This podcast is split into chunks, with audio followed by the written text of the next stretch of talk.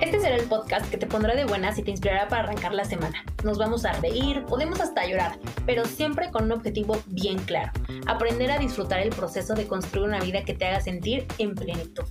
Aquí hablaremos de las clases que nunca te enseñaron en la universidad y no entiendo por qué si son canasta básica de la vida. Productividad consciente, amor propio y mental fitness. Así que si estos temas te interesan, tú y yo tenemos todos los lunes una cita con tu bebida favorita en mano para crecer en equipo y divertirnos en el proceso. Hello Planifesters, ¿cómo están? Bienvenidas, bienvenidos a un episodio más de Planifesting, su podcast.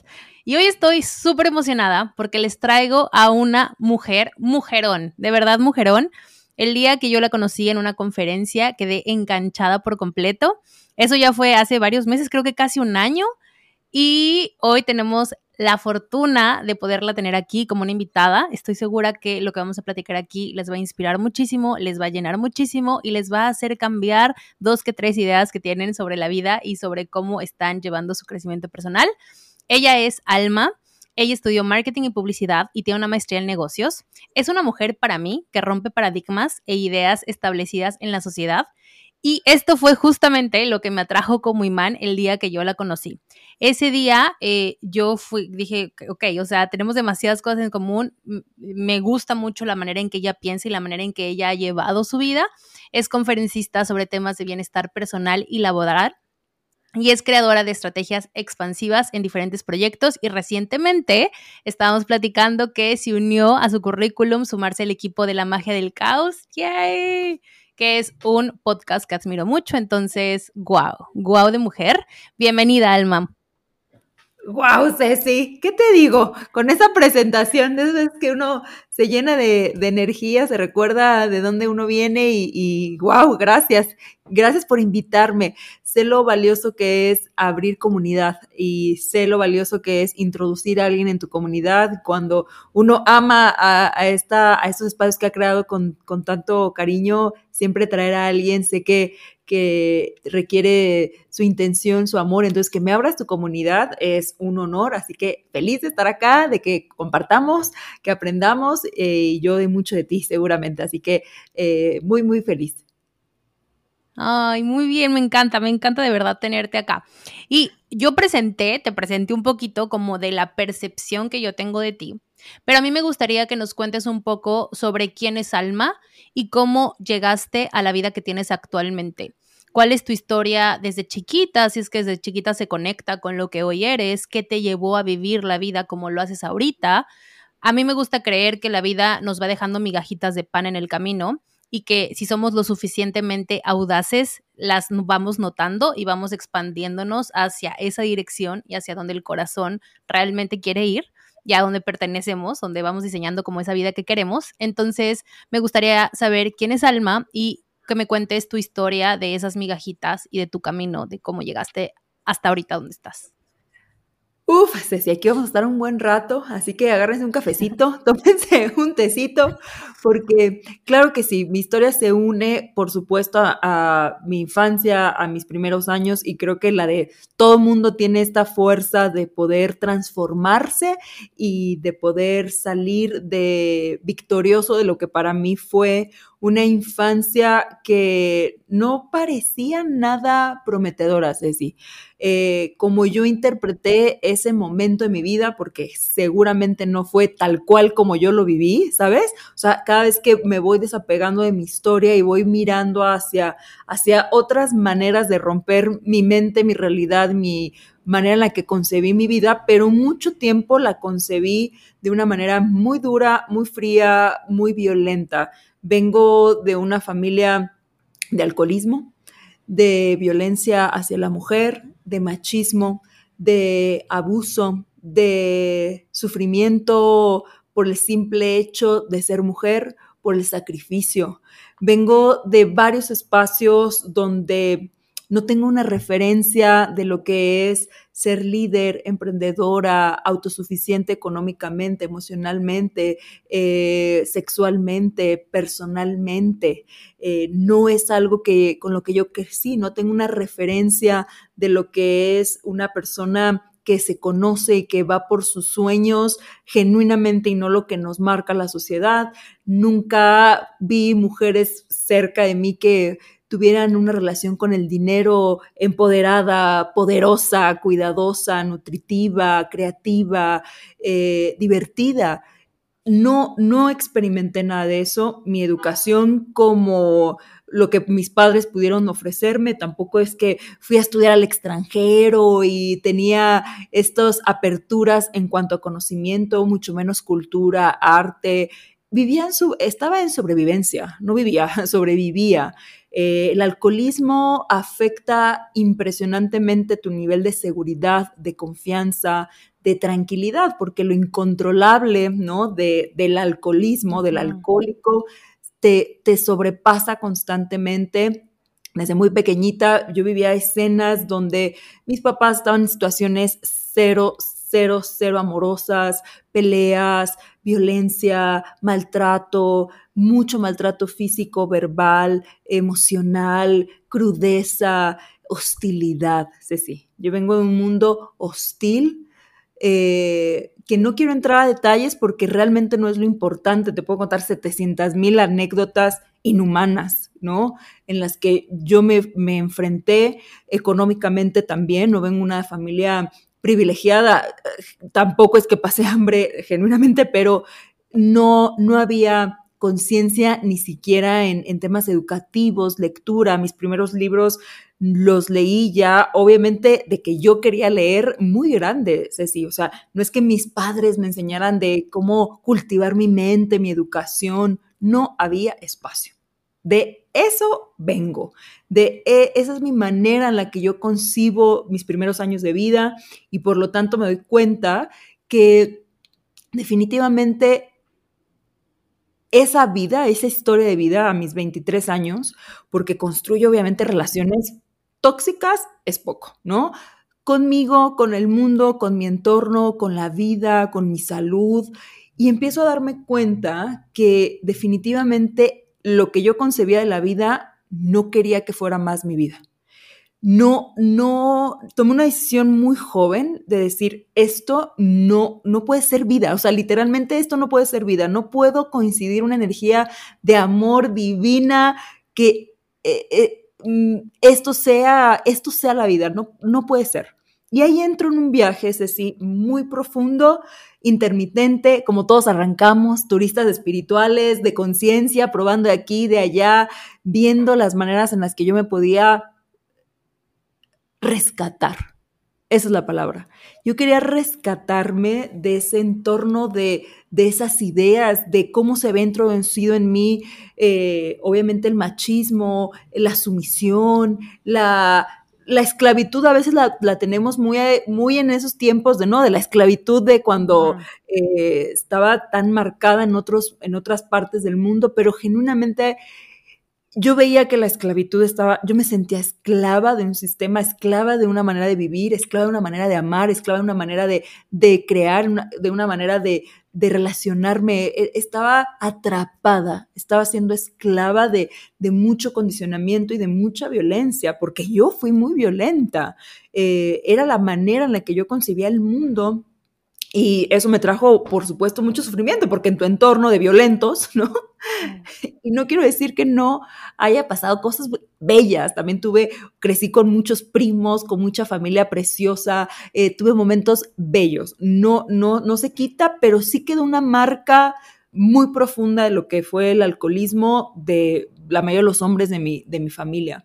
Entonces, ahí, Ceci, eh, empecé en este camino, que por fortuna fue muy de la mano de la psicología con lo espiritual. Creo que para mí si algo me bendijo el universo fue como traerme, llevarme a estas dos prácticas, mente y corazón. No solamente mente, mente, mente, y no solo eh, Om Shanti Namaste, sino como esta mezcla entre me agarro de algo, porque esto está cabrón, o sea, esto que estoy atravesando y de donde vengo está perro, o sea, está cabrón, o y transformo mi mente, pero la mente sola no iba a poder. La mente sola no lo iba a lograr. Yo requería agarrarme de algo muy fuerte para trascender todo lo que había vivido hasta en ese tiempo, mis, mis 23 años. Entonces, ahí arranca, Ceci. ahí arranca mi, mi vida y de ahí se construye lo que hoy soy y lo que comparto. Ok. Oye, qué, qué interesante, porque por eso al inicio dije que era mi percepción, porque obviamente todos vemos el pedacito de la, de la historia, del capítulo en donde está esa persona actualmente, pero me parece súper interesante ver cuál era el antes y qué llevó a esa persona a tomar las decisiones que tomó, a buscar ciertos temas que le interesaron, a crecer y expandirse de cierta manera. Y es que genuinamente la manera en que vamos diseñando la vida viene completamente conectada a eso y creo que ahorita ya estoy entendiendo mucho más por qué la fuerza que tú tienes, por qué esa fuerza y esa, esas ganas de compartir tanta responsabilidad sobre el autoconocimiento y sobre, o sea, sobre cada, cada persona y sobre todo en temas de mujeres, eh, voy entendiendo un poco más y, y wow. Justo yo hice mucho clic contigo cuando te escuché hablar sobre cómo vives la relación de pareja. Ahí, una, me voló un poco la cabeza, dos, me hizo sentir que no estaba loca en la manera en que yo quería también llevar la mía y la, la manera en que ponía yo como ciertas reglas.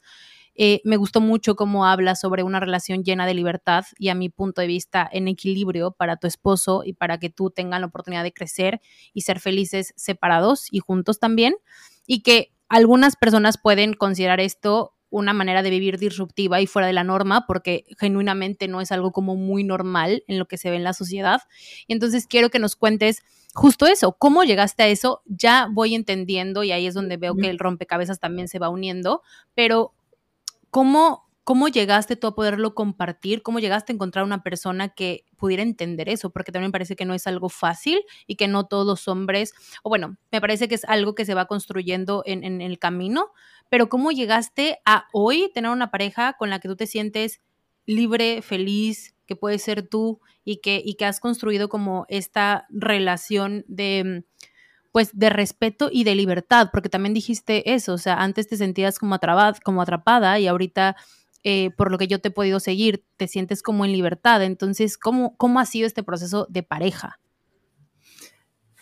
Mira, ahora entiendes muy bien por qué, ¿no? O sea, de dónde hago esa transformación y porque los papás nos enseñan mucho de lo que podríamos ser en la vida, mis papás me enseñaron muchas cosas muy positivas, el emprendimiento, la fuerza, lo aguerrido, lo responsable viene de mi papá, ¿no? Un carácter que va para adelante, que, que tiene mucha fuerza, que tiene mucho liderazgo. Y también nos enseñan lo que no queremos ser en la vida. ¿Sabes? Son grandes maestros de lo que no quiero en mi vida. Y en este autoconocimiento me planteé qué es lo que yo no quería de, replicar, aprender o que quería desaprender de mis papás. Y precisamente fue el tema de la relación de pareja.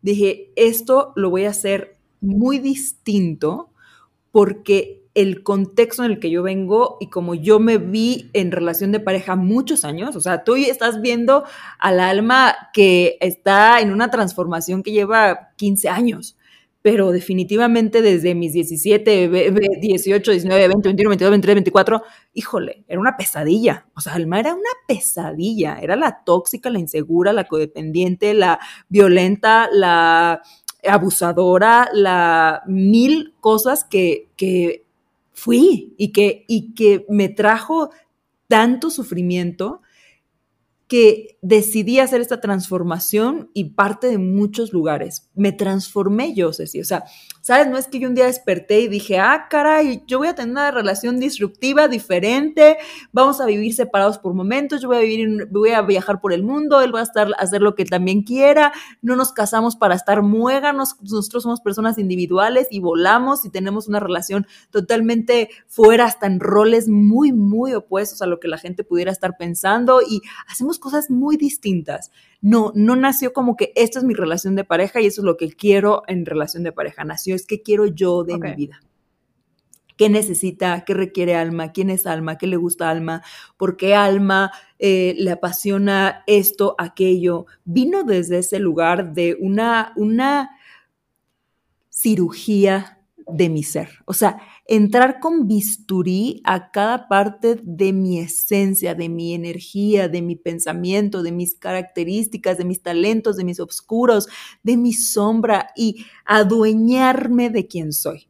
No, no, aquí viene un trabajo para mí de, de sombra muy valioso, no, no rechazar partes de mí, sino la libertad viene de integrar todo lo que soy, incluyendo mi oscuro más profundo, el que nadie quiere, el que nadie quiere recibir, ver, sentir, yo lo recibo de mí. Yo digo, yo me quiero con esto, yo, yo sí lo acepto, yo sí te abrazo con estas, con toda esta oscuridad y con todo lo fuerte y destructiva que también puede ser. Y entonces, decía, ahí empiezo esta, esta búsqueda en el sentido de la libertad de la mente, primero, ¿no? Entendiendo que no hay lo que te decía, todo lo que yo interpretaba y cómo me encarcelaba y cómo me relacionaba venía muchísimo de la manera en la que yo estaba relacionándome con mis pensamientos. Después, en el trabajo del sentir con la conexión con lo divino, darme cuenta que soy nada, de que, de que soy un nada, de que soy nada y esta mezcla entre la mente y el corazón me hace ser y revolucionarme y transformarme y adueñarme de mi fuego, de mi potencia. Vengo de resiliencia, o sea, no, no puedo no ser esa persona. Te estoy diciendo que sobreviví, que salí de, de un mundo hostil. Y esa energía me hace, me hace encontrar, relacionarme a través de ese viaje con una persona que esté dispuesto a eh, acompañarme, no a, ¿sabes? A, acompañarme en este viaje que, que, tiene muchos matices, porque Alma tiene muchos matices, es pero potente, pero es tierna, pero es poderosa, pero es una Géminis, entonces un día sí, un día no. Y él me dice que está, tiene 20 esposas, o sea, que él tiene muchas relaciones con una sola y abrazar quién soy me ha permitido que otros abracen quién soy. Cuando yo no oculto quién soy, el otro no tiene por qué rechazar, porque no lo estoy haciendo Qué yo. Valioso y se siente, se siente se siente cuando uno tiene vergüenza de sí mismo, de sus inseguridades, dolores, miedos. Tengo 700, pero yo los honro, los abrazo y entonces por ende el otro lo va a hacer. Entonces mi relación se construye mucho de cómo me construí, me deconstruí, me volví a construir, cómo me autoconozco y de la bendición también de que me, me, permitió la vida compartir esto con, con, una persona generosa, noble, abierta, de un corazón puro, pero cómo se vincula y cómo, cómo llega a uno a este lugar. Te estoy contando que llevo estos años de conocimiento, de, de validarme, de reconocerme, de cuidarme, de entenderme, de, de, de todo este proceso. Entonces, imagínate, yo vivo en, en esta en esta, en, esta ilusión, en este momento, y imagínate que llego a una cafetería que es mi casa. Y en esa cafetería todas las mañanas hay el tecito, pero un croissant delicioso, pero el huevito, pero también acá podrás encontrar una avena exquisita y es lo que yo me sirvo, ese es mi buffet, el, el con el que yo me, me nutro, me lleno, me cuido. Entonces, de repente hago date con un amigo un chico por ahí, y me dice, vente, te, muestro mi buffet. Y de repente me sale con un té de hierbabuena y una galletita. Yo estoy acostumbrada a un buffet, Ceci. Sí, no era, no era suficiente. No me puedes dar, no, no me puedo, no, no puedo compartir algo, no puedo recibir algo de lo que yo ya no estoy acostumbrada a ayudarme. Exacto, como que no puedes tú, o sea, no puedes tú aceptar que te den algo que menos de lo que yo mucho me más. Exacto. ¿Sabes? No, no, y puedes compartirme, me encanta tu café de hierbabuena, me, fabuloso, pero yo estoy acostumbrada a darme, eh, a cuidarme, a nutrirme, a acompañarme, a escucharme y eh, a este buffet de muchas cosas que me acompaño, me nutro, me... No puedo recibir menos.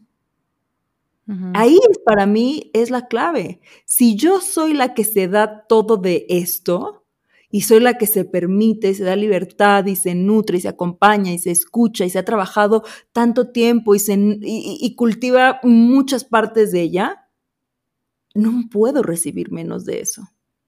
No, no puedo, Ceci. Y ahí es donde para mí fue la clave de a la hora de elegir mi pareja. De que él cultivara y que dijera, mira, te invito a mi buffet, no para llenarte, porque tú estás llenita con el tuyo, pero mira a ver el mío, ve, ve mi buffet, acá hay, mi pareja es chileno, acá hay sopa y pilla, pero acá hay eh, algo con manjar, pero acá tenemos helado delicioso, pero mm. vino chileno. Claro, tu buffet está exquisito, compartamos el buffet. Pero si tu buffet es un té de hierbabuena, con todo respeto, no es el buffet que quiero compartir. Y es la manera en la que yo me conecté con mi marido. Él es una persona rica en sí misma y que conoce la ricura de mi buffet y entonces no lo limita, me, nutre de sus platillos, yo le nutro de los míos y no podemos ir menos de lo que nosotros nos damos. Ok.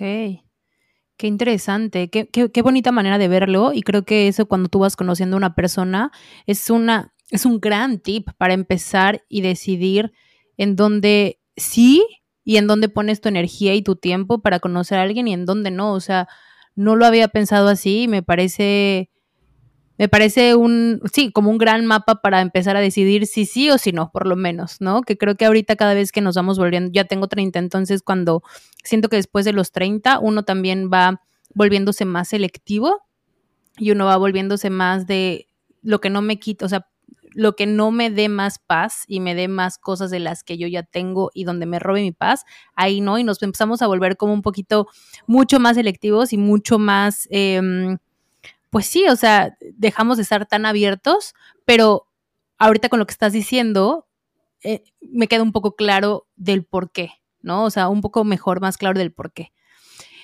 Quiero preguntarte cuáles fueron los acuerdos que marcaron o sea, que tú marcaste y cuáles fueron esos límites que tú marcaste con, tu esposo y si en esta comunicación tan abierta que tienen fue desde el principio, fue cuando la cosa ya se puso más seria, ¿cómo pasa esto?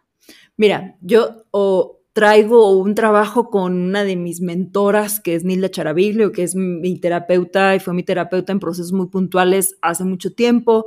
Eh, ahora tengo el gozo de trabajar con ella, de acompañarla también a nivel eh, profesional, pero vengo de, de, esta escuela de se habla lo que nadie habla, se habla del dinero, pero se habla si que los hijos y no los hijos, pero si la sexualidad, qué es infidelidad para ti, qué significa amar, qué significa no amar, qué significa respeto, qué significa para ti, porque vengo a conectar con alguien que interpretó la vida de otra manera muy diferente, un contexto diferente, maneras diferentes.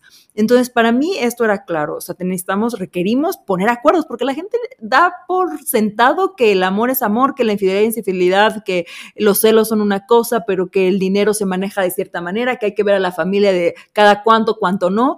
Y eso a mí me quedó muy claro por mi propio conocimiento. Yo ya venía trabajando qué me gusta de una pareja, cuánto me gusta verlo, cuándo no me gusta verlo, a qué hora me gusta verlo, cómo me relaciono con sus amigos, cómo se va a relacionar con los míos, cómo me gusta que nos conectemos con la familia, cómo se paga, quién paga, quién no paga. ¿Sabes? Todo eso yo ya venía en un trabajo muy profundo que cuando yo conozco a mi pareja, obviamente no me senté y le dije, hola, aquí están mis acuerdos, nos fuimos conociendo normal como cualquier pareja, haciendo un date, saliendo, entendiéndonos, conociéndonos, gustándonos, disfrutándonos en un juego, en el enamoramiento delicioso que ahí uno no está pensando tan claramente. Pero cuando el enamoramiento se va disolviendo, es momento de pensar claramente y decir, quiero o no quiero contigo y eso es lo que tengo para ofrecerte y eso es lo que tú tienes para ofrecerme. Y ahí es donde planteamos y donde yo le planteo, bueno, hay mucho que revisar de nosotros si queremos construir, si queremos seguir saliendo, divirtiéndonos, disfrutándonos, podamos seguir el tiempo que tú quieras, porque yo estaba en este espacio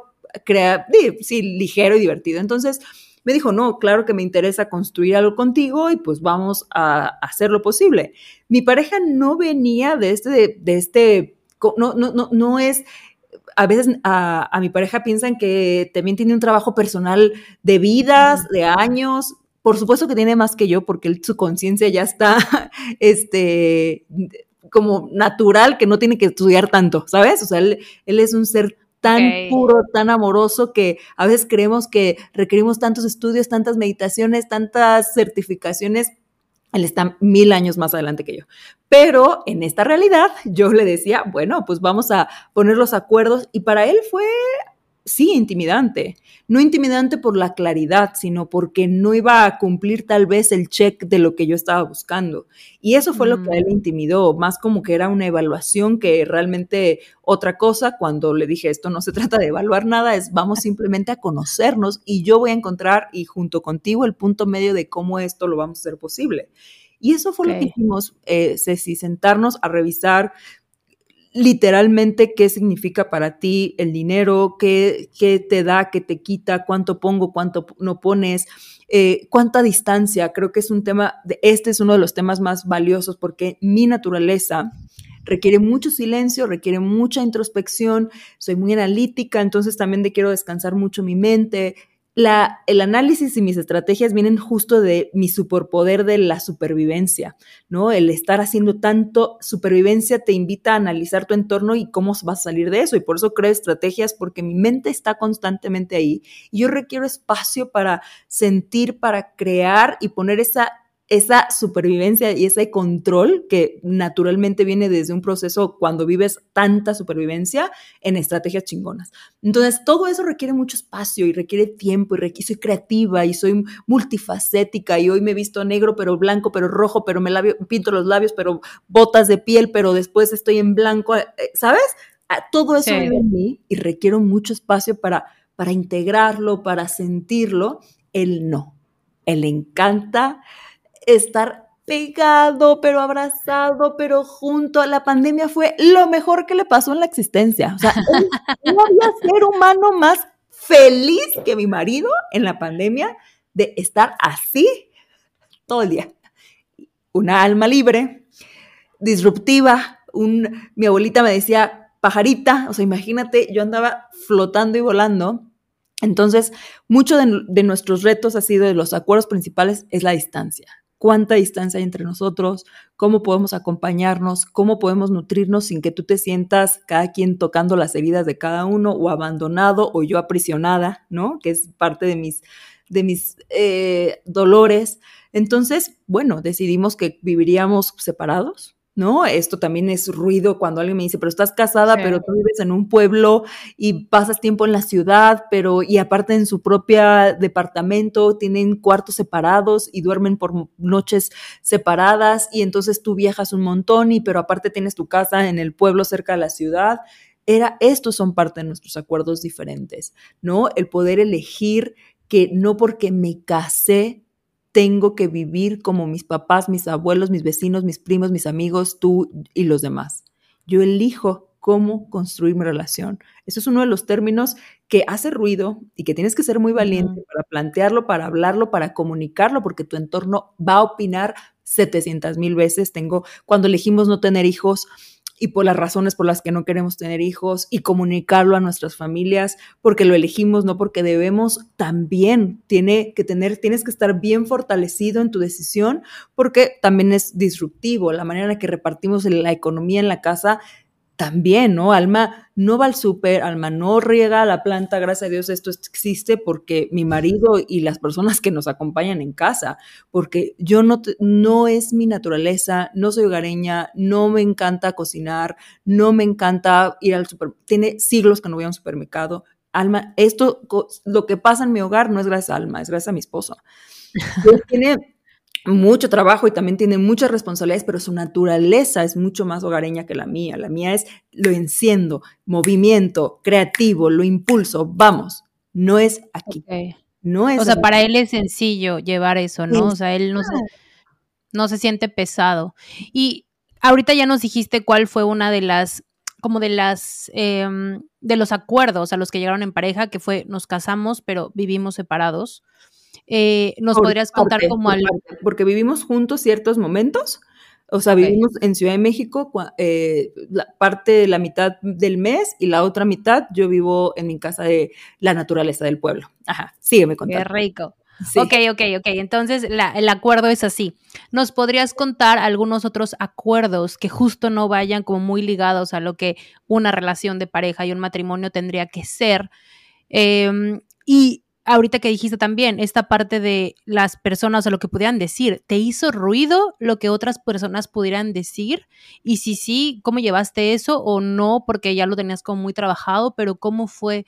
¿Cómo fue ese proceso de, ok, yo estoy decidiendo que quiero esto en pareja y de esta manera lo voy a comunicar? Y no sé, también porque no sé de la otra parte que pudieran, o sea, si a él también le importaba o si no, también cómo se trabajó lo de la otra persona. ¿Cómo fue esto?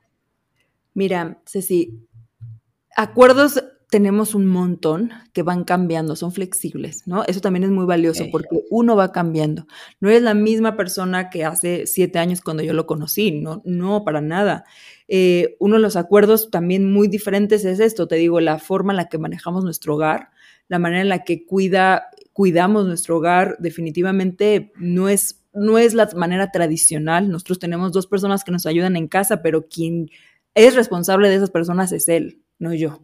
Esto es distinto en, un hogar tradicional mexicano, ¿no? Que él tenga que ver con estas dos personas, qué se va a comer, cuál es la lista del súper, qué, qué falta, pero si el baño, pero si el papel, pero todo esto es parte dentro de su responsabilidad y sus conversaciones pueden ser de esas, o sea, es como que un marido que se encarga de toda esta parte porque para él es natural, no porque, ah, porque, porque eh, él tenga, que es porque su naturaleza así lo hace. Y entonces Alma es mucho más proyectora y revisa temas eh, financieros y revisa también temas de proyectos de expansión, porque la energía de Alma es fuego creativa expansiva, ¿sabes? Y entonces él, yo guío esa parte y él se deja ser en su naturaleza, yo en la mía, ¿no? A nivel financiero, económico, expansivo, inversiones, eh, eh, sí, toda esa parte llega a caer más de mi lado porque mi naturaleza tiene esa implicación, ¿no? El, también el tema de los viajes, ¿no? Eh, este, a la gente le hace mucho ruido que yo me vaya un mes y medio del otro lado del mundo a explorar y a disfrutar y a viajar y a le hace mucho ruido que, ¿y por qué? ¿Y, tu esposo qué dice? Esas son de las primeras preguntas. Que, ¿y, ¿Cuándo llega y cuándo viene y por qué? Y no te dice nada que te vayas un mes y medio.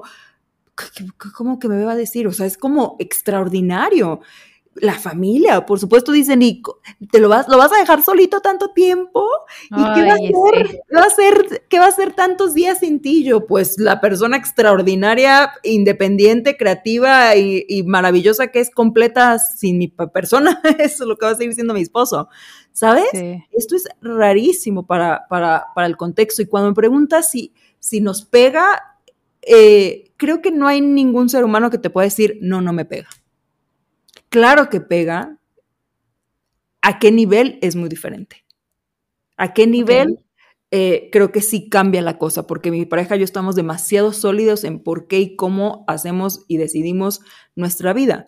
Pero cuando llega alguien muy cercano, como pudieran ser mamá, papá, o sea, personas que, que, que, son muy cercanas, o hermanos, o, gente muy cercana a él o a mí, a compartirnos, el 90% te digo, no pega, el 10% claro que llega a pegar y no llega y llega a pegar por el, la única razón que yo veo es porque tu felicidad no puede ser compartida de la manera en la que tú quisieras que los otros que te aman la compartieran. Mm. Ok. Eso es lo que a mí me pega. No me pega lo que piensan, como digan, lo que digan me pega eso, es como genuinamente somos tan felices como esto que se sale de tu mente y de tu estructura no lo puede te hace feliz. Ajá, eso, me, eso sí me duele. Y está bien, me acompaño en, mi, en esa sensación y, y, me reviso lo que tengan que revisar y ahí ves que pues se suelta lo que se tengan que soltar. Wow, creo que siempre tiene, es, es, tiene que ver la manera en que lo ves y lo percibes 100%. Y justo lo de las rutinas y lo de los viajes, de verdad lo que te digo es muy en serio. O sea, me identifiqué contigo en muchas cosas porque estoy aprendiendo de ti de cierta manera. Y con el tema de rutinas y de viajes, eso me pasaba mucho a mí. Por mi negocio está en México y yo vivo en Canadá. Entonces a mí me tocaba ir muchas veces a, a México y yo era feliz. Yo era muy feliz. Me iba un mes, dos meses. Y me empezó a pasar que mucha gente, familia y amigos, sobre todo hombres, me decían como, uy, es que mi esposo es, guau, un santo porque me permitía irme meses. Y mi esposo era guau porque me soportaba muchas cosas, porque yo no estaba y yo, pero, o sea, yo no tenía esto tan marcado porque yo nunca tuve nunca me enseñaron y no, tuve como este, no supe, la verdad es que no supe cuando me casé sentarme como a platicar de, oye, justo, ¿cómo son las finanzas? ¿Qué es para ti las finanzas? ¿Cómo esperamos que sea? Lo fuimos, lo hemos estado construyendo pues ya en el medio tiempo, pero nunca hubo una charla antes. Entonces, cuando todo esto empezó a pasar, a mí los comentarios de otras personas, fuera de que yo me sintiera mal, me empezaba, o sea, me sintiera mal de, uy, o sea, no sé, me lo están diciendo y me está haciendo sentir mal. No, lo que me estaba haciendo sentir era, estaba metiéndome una idea de, a lo mejor sí estoy mal. Mm. Y me estaba sintiendo culpable de, uy, sí, ¿no? Y lo tengo que valorar mucho porque qué hombre me va a permitir como hacer esto. Y empecé a entrar como en esta parte de, ¿será? Y luego empecé como a revisar un poco y dije, es que yo soy como muy feliz, porque sí dije, no, lo voy a, o sea, voy a reducir mis viajes, voy a reducir el tiempo y como que empecé a entrar en esta experimentación y me di cuenta que estaba dejando de ser tan feliz como era antes. dije como, ¿por qué yo tendría que dejar de ser y hacer lo que a mí me hace feliz por lo que otros digan? Porque internamente estamos bien. Y, fue donde ahí empecé, quise empezar a decidir poner mis propias reglas y diseñar nuestra, nuestro propio matrimonio, cómo iba a funcionar y pues ahí íbamos a ir viendo. Entonces, em, no sé, me siento muy identificada y me gusta mucho porque siento que es muy valioso tú poderlo platicar con tu pareja y también tener la fuerza para decidir exactamente y escucharte qué te hace feliz y y defender eso, ¿no? Entonces, me gusta. Sí, se requiere autoconfianza, querida, porque uno no marca acuerdos límites porque no confía en, en lo que está alineado, lo que ha sido congruente para ti, ¿sabes? Y entonces cuando uno tambalea es cuando no confía en su decisión, en, en, en, sí mismo. O sea, para mí, claro que hay fuerza, te juro, Ceci, que me, hay muchas cosas que le propongo a mi esposo, te puedo contar 700, que entro a la conversación, claro, con susto de, ahora viene Alma otra vez a plantear otra cosa diferente, a ser disruptiva, no te puedes estar quieta, no puede ser normal, ¿no? O sea, claro que tienes que tener la fuerza y la valentía y muchas veces he tenido las manos de que me sudan porque sé que voy otra vez a abrir conversaciones que son cero cómodas para mi esposo, para cualquier otra persona cuando voy a compartir dónde entro y dónde no entro, los límites que pongo. Pero la autoconfianza de que esto merece ser cuidado y protegido. Esto que soy mm. merece de mí que alguien lo proteja y lo cuida, porque eh, de mi infancia no hubo alguien que lo protegiera y lo cuidara. Me toca a mí hacerlo. Y entonces tengo que ser la adulta, la mujer que se para enfrente de pareja, amigos, vecinos, trabajadores, empleados, eh, líderes, jefes míos. Eh, tengo que ser la mujer que tengo que proteger, que quiero proteger mis límites. Entonces viene mucho de la autoconfianza, el confiar tanto en lo que estás decidiendo y eligiendo que te dé la fuerza para sostenerlo ante el no de los otros, el rechazo de los otros. No créeme, es decir, que no, no, mi esposo me dijo mm. ya todo, pero por supuesto que no, claro que no. El llegar acá fueron tres años de trabajo. Por supuesto que yo pude haber flaqueado y por supuesto también me llegué a cuestionar con 15 años de trabajo, híjole, soy una esposa de la fregada, soy una mala esposa. Claro que sí, por supuesto, pero se disuelve muy rápido cuando regresas a tu verdad, a tu esencia, a tu confianza, a, tu naturaleza, a tu lealtad. Se disuelve más rápido. Y no te quiero decir que nunca he tenido eh, eh, dudas. He tenido un chorro, un chorro de dudas. Pero esto creo que para mí es la, la fórmula. Hello, Planifesters. Sé que estás disfrutando este episodio, pero antes de continuar quiero hacer una pausa para compartir contigo noticias emocionantes. Noticias emocionantes. Planifesting nació de la idea de crear un lugar en donde las mujeres pudieran trabajar en su versión CEO de vida, una versión estratégica y que toma responsabilidad por sus sueños. Derivado de esto, nació mi agenda de vida Planifesting, diseñada con una metodología de seis pasos de productividad consciente porque más que una agenda es la herramienta que te acompañará durante todo el año para ayudarte a trabajar en la construcción de los sueños que te susurra tu corazón. Que te susurra tu corazón. Tenemos tres modelos diferentes, estilo libre, espiral o carpeta, con horario sin horario, físico digital. Tenemos todos los modelos con la misma metodología para que elijas el que es mejor para ti. Encuéntrala en www.oren.com.mx. seguimos con el episodio. Qué valioso el autoconocimiento, porque creo que 100% te lleva a eso, a defender como justo tu verdad. Oye, ¿y cómo es tu rutina? ¿Tienes una? ¿Cómo se ve la rutina de alma? Yo sé que no, o sea, eres más movimiento, pero tienes rutinas, rituales que te regresan a quien eres, em, que te sostienen. Sí, sí, sí, claro. tengo, tengo muchas herramientas, ¿sabes? En este tiempo ya tienes tu kit de herramientas, sabes cuál te funciona, cuándo no te funciona, cuándo te funciona, qué hora te funciona, cuándo no, bla, bla. Todo eso lo tengo muy desarrollado, soy muy disciplinada. Eso, eso creo que es la base para mí de, de mucho en mi vida, la disciplina y no la disciplina en, a la hora de trabajar. mi disciplina viene mucho más de honrar la confianza que tengo para cuidarme. E, en eso soy disciplinada, es en, lo que más soy disciplinada, en cómo cuidarme. Y entonces eso implica eh, mi sistema nervioso, ¿no? Que es para mí básico, con una de mis grandes coach, Marta Lanker, que me ayudó a, a, nutrir y a cuidar mi sistema nervioso, porque sin eso definitivamente no funciono en la vida. Entonces, mucha práctica somática, mucha práctica de respiración, mucha práctica de meditación, eh, me encanta, me fascina los rituales que tengan contexto de, sabores, olores, el cafecito, la vela, que despierte mi parte sensorial, porque te estoy diciendo que te habla una persona mental, mental, mental, mental, estrategia eh, muy enfocada en resolver y en crear. Entonces regreso mucho a los sentidos, a los olores, y eso lo hago en las mañanas, cuando todo el mundo está en silencio, me, soy súper mañanera, entonces para mí me queda súper bien, despierto muy temprano, hago mis rituales, hago pilates y lo hago de una manera flexible pero constante, ¿eh? eso sí, muy, muy constante, muy flexible. Me tomo dos horas. Esto creo que era de las primeras cosas de negociar en mi relación de pareja. Yo me tomo dos horas para este proceso en la mañana. Y cuando me fui a vivir con mi esposo, le dije, requiero para irme a vivir contigo un cuarto donde nunca puedas entrar donde sea mi espacio sagrado. Si quieres, o mantengo mi departamento de soltera, no tengo mayor problema porque también lo podemos hacer. Mantengo mi departamento de soltera, me encuentro en mis espacios o donde yo me vaya a vivir, tengamos un cuarto que es sagrado para esto. Él me dijo, adelante, tengamos cuarto para trabajo, cuarto para sagrado, cuarto para no sé qué. Y así fue que construimos y ahí es donde practico esto en la mañana porque soy muy, muy tempranera. En las tardes, es si yo no funciono para nada. Ok.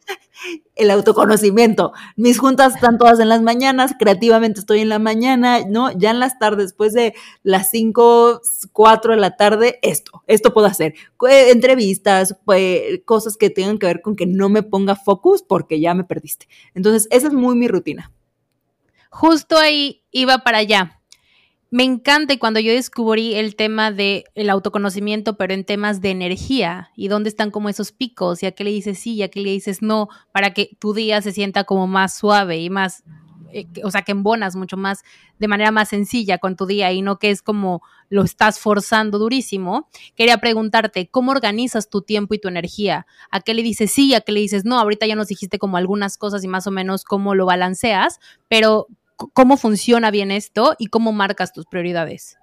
Ok, mis prioridades en la vida las tengo muy claras. Entonces, con eso voy marcando mi agenda. O sea, tengo muy clara que mi práctica de conciencia espiritual, emocional es número uno. O sea, es sin eso no puedo construir ni acompañar, ni ser, ni dar, ni nutrir ningún otro espacio. Entonces, lo tengo muy claro como una sí la prioridad. De hecho, cuando me casé con mi esposo, justo era también otro de los términos de no va a ser mi primera prioridad y creo que te quede claro. No, el matrimonio para mí está un poquito sobrevaluado en el término romántico del objetivo per se de llegar a casarse. O sea, la pareja me parece un poco sobrevalorada en varios sentidos, eh, socialmente y culturalmente. Entonces, pero sí es como después de todo este trabajo personal de prioritario mío, te nos nutrimos. Eso sí es mi segunda prioridad.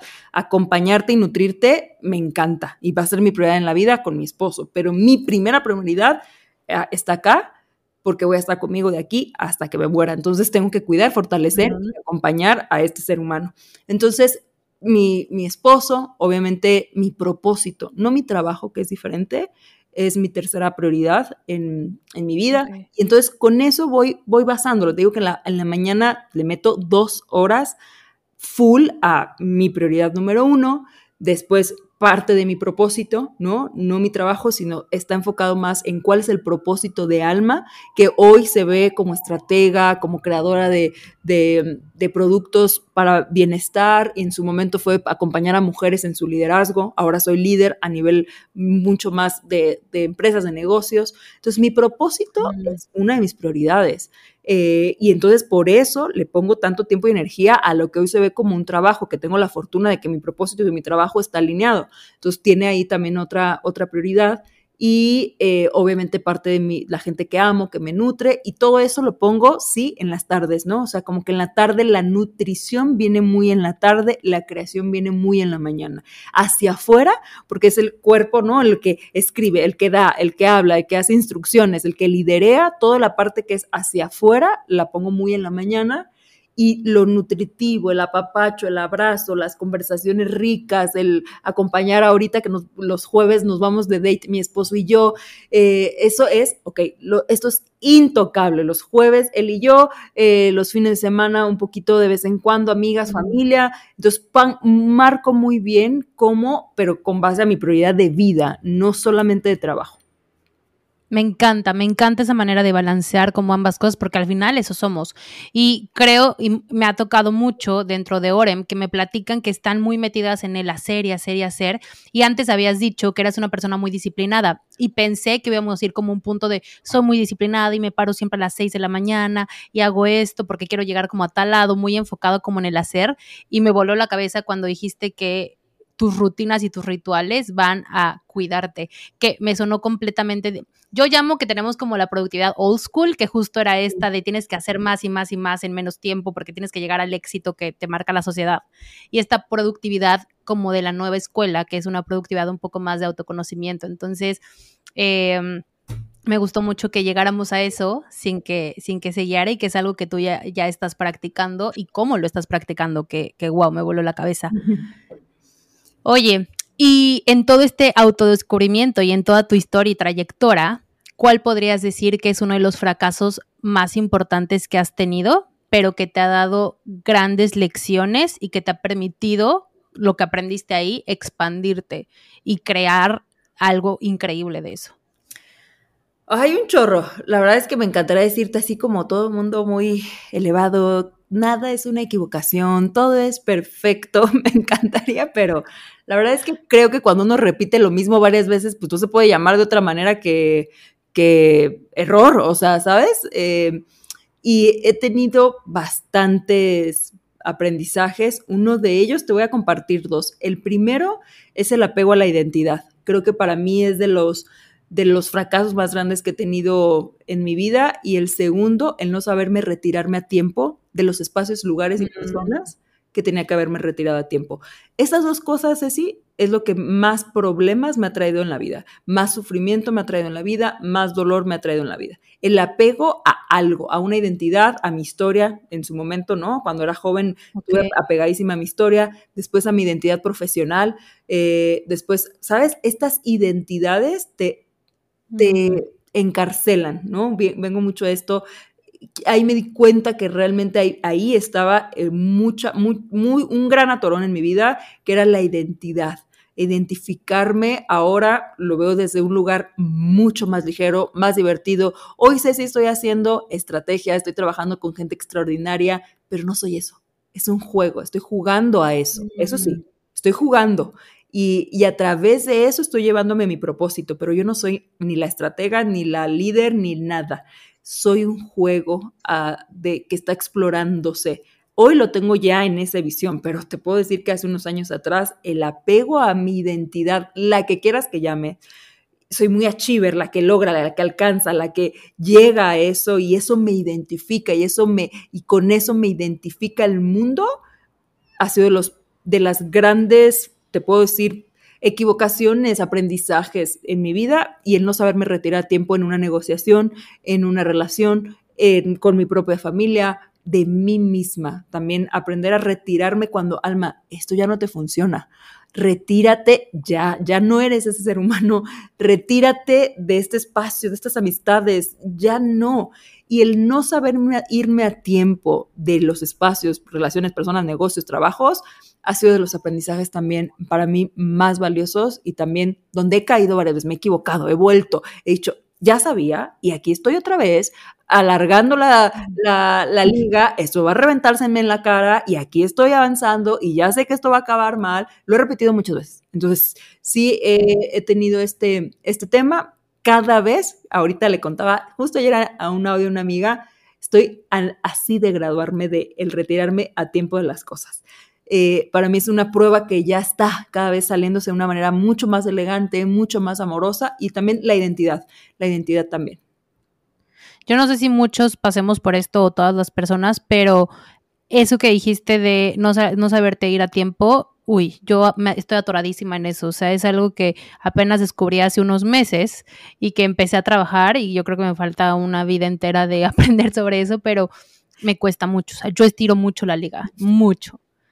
Mm, y, es heavy, pero es bien rico también cuando uno con la confianza que uno va agarrando, pone como pequeñas pruebitas de, ok, cuando uno sí se va a tiempo, se siente muy bien y, mm, ahí va aprendiendo.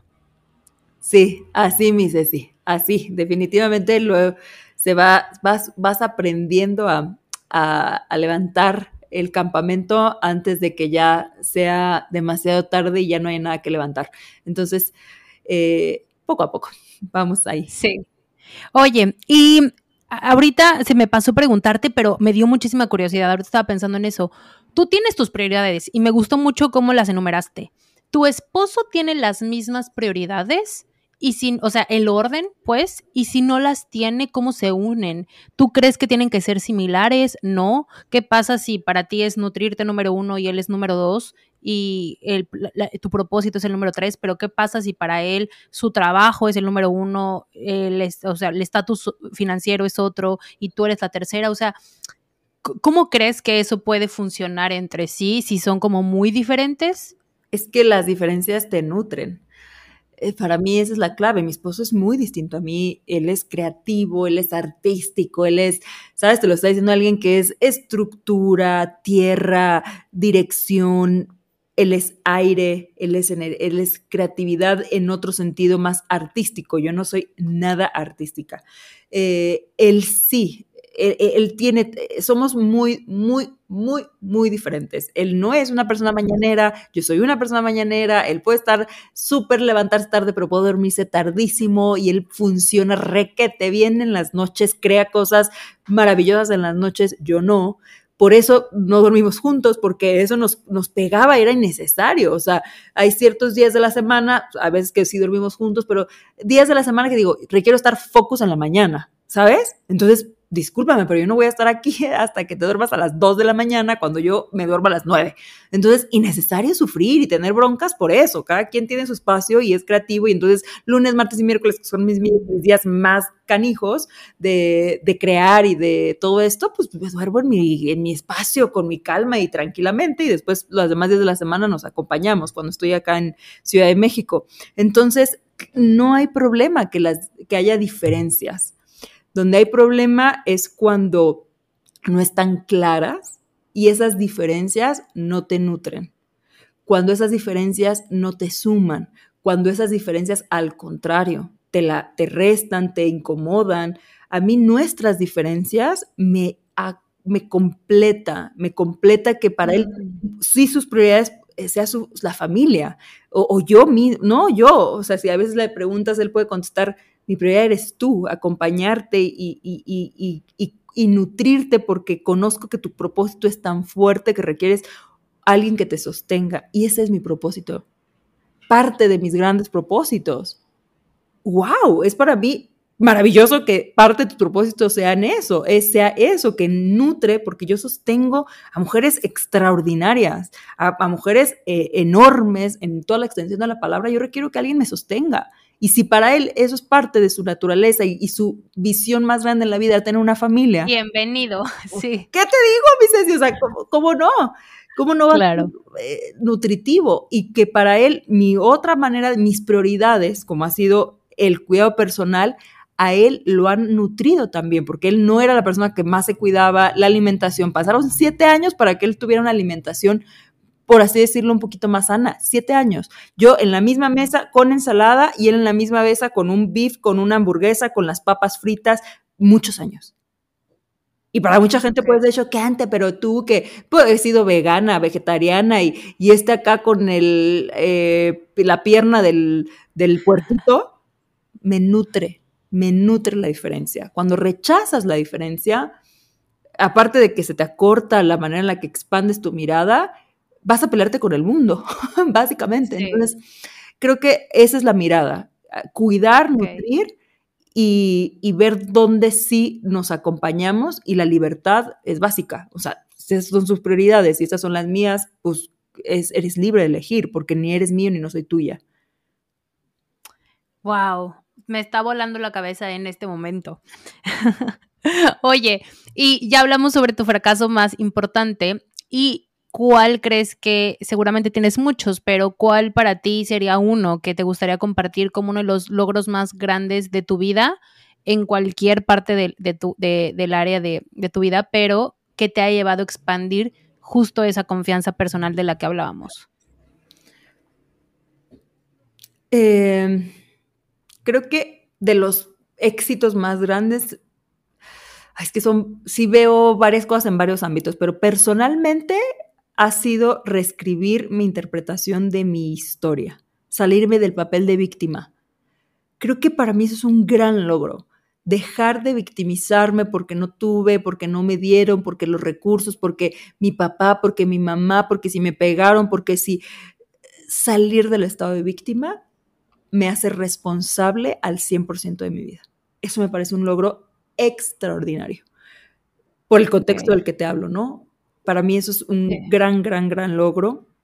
La parte de la violencia también, el trascender el grado, o sea, es que no te puedo explicar, si el nivel de violencia en el que crecí y en el que ejecuté y, fui violenta.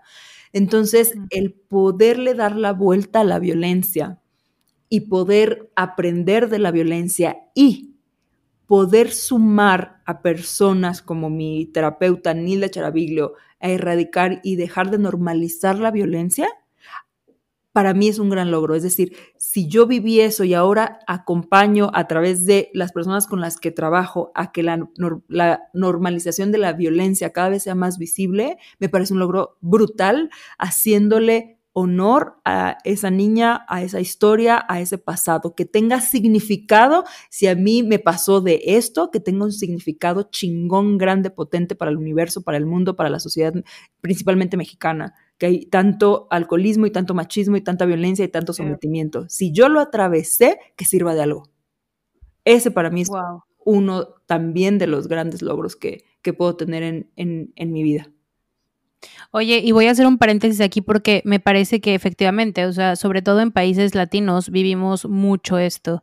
Entonces, ese trabajo que tú me estás diciendo que estás haciendo con tu, con tu terapeuta, o sea, ya a nivel ambas, como, como eh, ambas para trabajarlo, para ayudar a alguien más, ¿de qué manera mujeres que estén escuchando esto pueden justo llegar a ustedes para empezar como este trabajo? O sea, ¿cómo, cómo, sí, dónde las encuentran o cómo funciona o... Mira, yo con Hilda desarrollo toda su estrategia comercial. O sea, yo con ella creo los productos, sus estrategias, lidero todos la, gran parte de su equipo a nivel de la plataforma digital.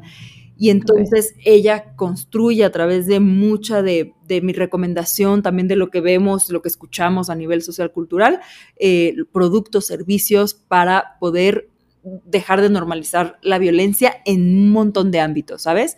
Ella cada mes tiene terapia grupal, cada vez tiene eh, cursos, talleres para, para, mejorar las relaciones tóxicas de pareja, ¿sabes? En su plataforma nilda.com.mx. Ahí hay un montón de cursos, talleres, actividades, eh, infinidad, infinidad de, cosas que ella les puede estar, les puede estar acompañando en esta forma de transformar la manera en la que nos relacionamos. Es que creemos que trabajar la relación de pareja nada más es eh, los acuerdos. Genuinamente hay mucha violencia muy escondida. Entonces, te voy a interrumpir porque no quiero que nos desviemos de ahí porque tengo curiosidad en eso. Creemos que la, que la agresividad solamente es como me pega, ¿no? Pero justo hace poco empecé a platicar con mi psicóloga sobre, tenía mucha curiosidad sobre esto y también el tema como emocional, pero estoy segura que tú sabes mucho de esto, o sea, unos ejemplos muy, o sea, muy pequeños para no extendernos como tanto, pero ¿cuáles serían de, violencia en pareja que no necesariamente tengan que ser la de me pega? E, es que eso está súper cañón, que yo me cacho constantemente, por ejemplo, eh, mi mentora Nilda habla mucho de la confrontación. Cuando confrontas es violencia. Cuando compites es violencia. Cuando consideras jerarquías hay violencia. Cuando yo tengo la razón y si tú no piensas como yo te excluyo, hay violencia. Cuando quiero ser mejor que tú, y eso pasa en las relaciones de pareja un montón, hay violencia. Cuando lo que tú me das lo cuestiono, lo critico, lo señalo y no recibo la esencia que tú eres y entonces tú te cambias, te transformas, te sometes a ser distinta para agradar, es violencia. ¿Sabes? Hay un montón de formas en las que nos relacionamos súper violentas que no nos damos cuenta y para mí mucho era la confrontación. O sea, si no piensas como yo, no te quiero. Y lo hemos visto en amistades, en personas cercanas. Es como, no pensaste, no me diste la razón, entonces ya no eres mi amiga, ya no, ya, ya no te, te dejo en visto. Eso es violencia. Sí. Eh, porque podemos estarnos de acuerdo, pero, pero excluir, pero hacer la ley del hielo es violencia. Igual, porque yo estaba enfocada nada más como en el tema de pareja, pero ahorita que dijiste de relaciones, claro, o sea, aplica para todo, o sea, para tu familia, tus papás, tus hermanos, tus amigos, tu pareja. Wow, wow, wow, wow. voy a poner mucha atención en eso y me voy a meter a los cursos de Lila. por favor, les van a encantar. Sí, oye, y para ti vamos a empezar a cerrar y cierro normalmente con dos cosas. Una, la pregunta de para ti, ¿qué es una CEO de vida? Yo aquí traigo a puras mujeres que yo considero CEOs de su vida, que justo para mí son personas responsables de lo que ellas quieren de su vida y de lo que tenga que tomar para lo lo complicado, lo complejo, lo duro, lo que duele, etcétera, para llegar a donde ellas quieren. Y lo último, para que también te la vayas pensando, es una frase, una afirmación que a ti te acompañe siempre y que sea como la que te sostiene o la que te inspira o la que te motiva o la que te permite moverte, como tú quieras. Mira, eh, una CEO para mí, ¿no? De su propia vida, es la que marca con su propia esencia, o sea, marca su vida y diseña su vida siendo leal a su naturaleza. Y eso va a implicar hacia trabajo, hacia pareja, ¿no? Que vas diseñando las maneras en las que laboras. Ahora que lidero mucha gente, la forma en la que yo lidereo tiene que ser leal a mi naturaleza, a mi forma, a mis valores, a mi nutrición. La lealtad para mí es la base de ser una CEO, ser leal a ti, ser eh, responsable al 100% de tu mirada, tu visión y asumir las consecuencias de esa responsabilidad. Para mí una CEO es la que asume las consecuencias de todo, de todo en su vida, de mm. cualquier decisión. El asumir la consecuencia creo que me parece las cosas más honorables, grandiosas, expansivas que puede tener un ser humano, para muy bien o para no tan bien. Eso creo que eh, te puedo decir que es una lealtad y asumir con total responsabilidad las consecuencias de nuestras decisiones. Y qué gran palabra. Perdón, te voy a decir que qué gran palabra la de honorable. O sea, hacer honor a lo que estás haciendo, diciendo y decidiendo. Ok, me encanta. ¿Y tu con frase? Todas consecuencias, con todas las consecuencias. La frase que más me acompaña es literalmente en las mañanas, es decir, cuando yo abro mi computadora, es universo, madre, Dios, divinidad, ¿cómo puedo servirte hoy? Ponme ahí. Mm. Eso es lo que más me acompaña porque me sale, me saca de mi yo, de mi anhelo, de mí, de lo mío. Qué lindo, justo. Me pone al servicio, al servicio de lo que algo más grande quiera para mí, que a veces ni yo misma sé qué es. Entonces es Madre Universo, eh, divinidad, me pongo en tus manos, ponme donde más pueda servirte. y así arranco mis días. Esa es mi, frase. Me encanta, qué lindo. Dejas de pensar un poco como en, en, en, ti y lo pones como todo allá afuera. Me, o sea, nunca lo había pensado de esa manera. Es como una manera de, de vivir diferente. Me gusta. Qué bueno, sí, espero que, que, les nutra y que podamos ver eh, cómo, cómo podemos acompañar, servir, hacer desde, desde un lugar que no nada más tenga que ver con mí y mis deseos, mí y mis anhelos, yo y esto. Es, hay algo mucho más grande que cuando estás al servicio de eso, Ceci, es cuando más abundante he sido en la vida. Exacto, cuando estás al servicio. Me gusta muchísimo. Oye, la plática ha sido, o sea, la voy a volver a escuchar. Creo que hay mucho de, hay mucho que aprender aquí. Creo que nos has dado demasiadas herramientas, pero sobre todo demasiados ejemplos prácticos para seguir hilando y para seguir decidiendo y diseñando qué queremos y cuestionándonos y preguntándonos. Entonces, muchas gracias por haber estado acá. De verdad, muchas gracias por esta plática tan, tan rica. Planifesters, ya saben, si les gustó, una, cuéntenos qué les pareció el episodio. Las dos, síganos en todas las plataformas, déjenos un review. Y Ana, quiero que nos compartas, por favor, eh, tus redes sociales para que también nuestra comunidad te pueda encontrar. Y si estás en algún proyecto ahorita específico que te gustaría que em, lo conozcan, aquí también es el momento. Mis redes sociales son alma.consciente ahí me pueden encontrar, ahí comparto un poquito de lo que hago, cómo lo hago. Eh, tuve una transformación radical en, también hasta en la manera en la que comparto. Ahora estoy mucho más al servicio de estas grandes mujeres en las que trabajo sus estrategias comerciales, digitales, sus liderazgos de sus proyectos. Entonces, bueno, hay que poner en pausa también lo que tengan que poner en pausa y bueno, comparto un poco ahí de forma que rico, que ahora antes hacía contenido para crear, vender, eh, crear comunidad, ¿sabes? Un objetivo y comparto porque quiero, porque no de, esa red social prácticamente es solamente al servicio de lo que quisiera compartir, porque hoy mi manera en la que yo estoy eh, expandiendo y creando eh, mis negocios a través de mis socios comerciales y de las personas con las que estoy trabajando, entonces ojalá les guste esa inspiración que viene de vez en cuando en, en Alma Consciente y ahí los estaré las estaré leyendo. Estoy segura que les va a gustar porque a mí me encanta. Lo poquito que compartes, este, a mí me encanta, me suma y, me tiene aquí. O sea, me tiene aquí vuelta loca y escuchándote con la baba por fuera em, en toda esta plática. Súper, súper rica. De verdad te lo agradezco muchísimo. Em, y nada, nos vemos en el siguiente episodio, Planifesters. Adiós. Bye, gracias.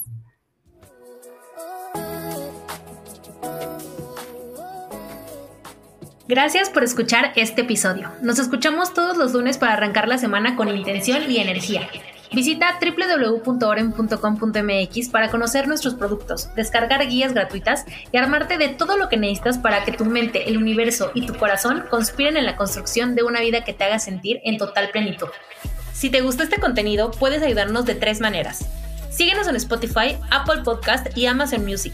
Déjanos una reseña en cualquier plataforma y recomiéndanos con una amiga. Abrazo grande, chao.